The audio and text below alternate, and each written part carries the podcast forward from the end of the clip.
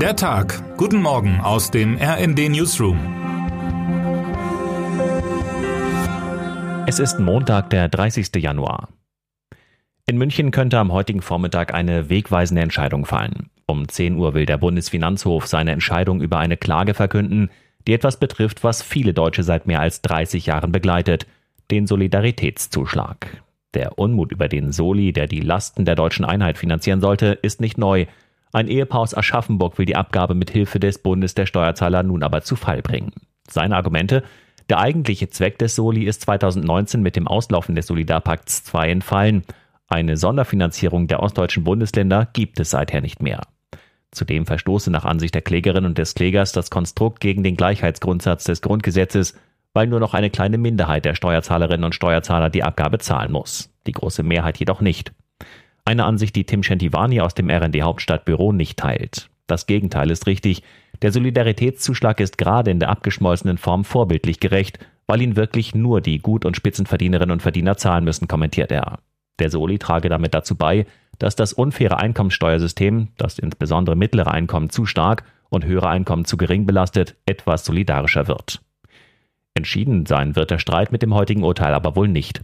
Zwar rechnet der Präsident des Bundes der Steuerzahler Rainer Holznagel mit einem Etappensieg, nämlich damit, dass der Bundesfinanzhof die Verfassungsmäßigkeit des Solis in Frage stellt, allerdings könnte er die Abgabe dann dem Bundesverfassungsgericht zur Prüfung vorlegen. Dann müssten die Karlsruher Richter entscheiden, ob die nur noch von Besserverdienenden gezahlte Abgabe mittlerweile verfassungswidrig ist. Und mit einem Urteil dort sei wohl frühestens in einem Jahr zu rechnen. Früher zu einem Ergebnis wird es dagegen wohl in der Bundeshauptstadt kommen, hofft man nach dem Wahlchaos im September 2021 jedenfalls. Noch gut zwei Wochen sind es, bis in Berlin noch einmal gewählt wird, weil die Hauptstadtverwaltung im ersten Durchgang versagt hat. Knapp zweieinhalb Millionen Wahlberechtigte in Berlin müssen am 12. Februar wieder an die Urnen. Die regierende Bürgermeisterin Franziska Giffey indes steht nach den Krawallen in der Silvesternacht mit dem Rücken zur Wand. RND-Hauptstadtreporter Jan Sternberg beschreibt, warum das vielleicht die beste Rolle der 44-Jährigen ist. Dass Giffey ihren Posten als Chefin im Roten Rathaus behalten wird, ist indes nicht gewiss. Nach jüngsten Umfragen liegen CDU und Grüne in der Wählergunst vor der SPD. Je nachdem, welche Koalition nach der Wahl in Berlin regieren wird, könnte eine Grüne das Spitzenamt in der Hauptstadt übernehmen. Die Chancen für die derzeitige Verkehrssenatorin Bettina Jara stehen gut. Markus Decker stellt die Frau vor, der man den Machtanspruch nicht sofort anmerkt. Am Wochenende indes schaltete sich auch Olaf Scholz in den laufenden Wahlkampf ein. Der Bundeskanzler sprang dabei seiner Parteikollegin Giffey zur Seite indem er an die Berliner Grünen und Linken gerichtet sagte, durch Enteignungen entstehen keine neuen Wohnungen. Die Enteignung großer Wohnungsunternehmen ist eines der umstrittensten Themen im Wahlkampf.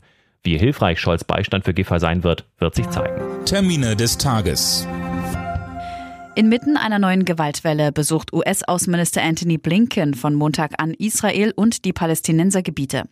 In Israel stehen Gespräche mit Ministerpräsident Benjamin Netanyahu und Außenminister Eli Cohen auf dem Programm.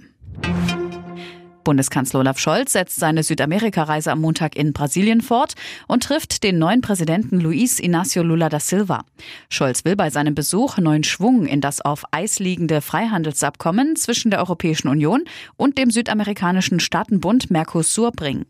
Außerdem dürfte es um den Kampf gegen die Erderwärmung und den Schutz des dafür so wichtigen Regenwaldes gehen. Wer heute wichtig wird.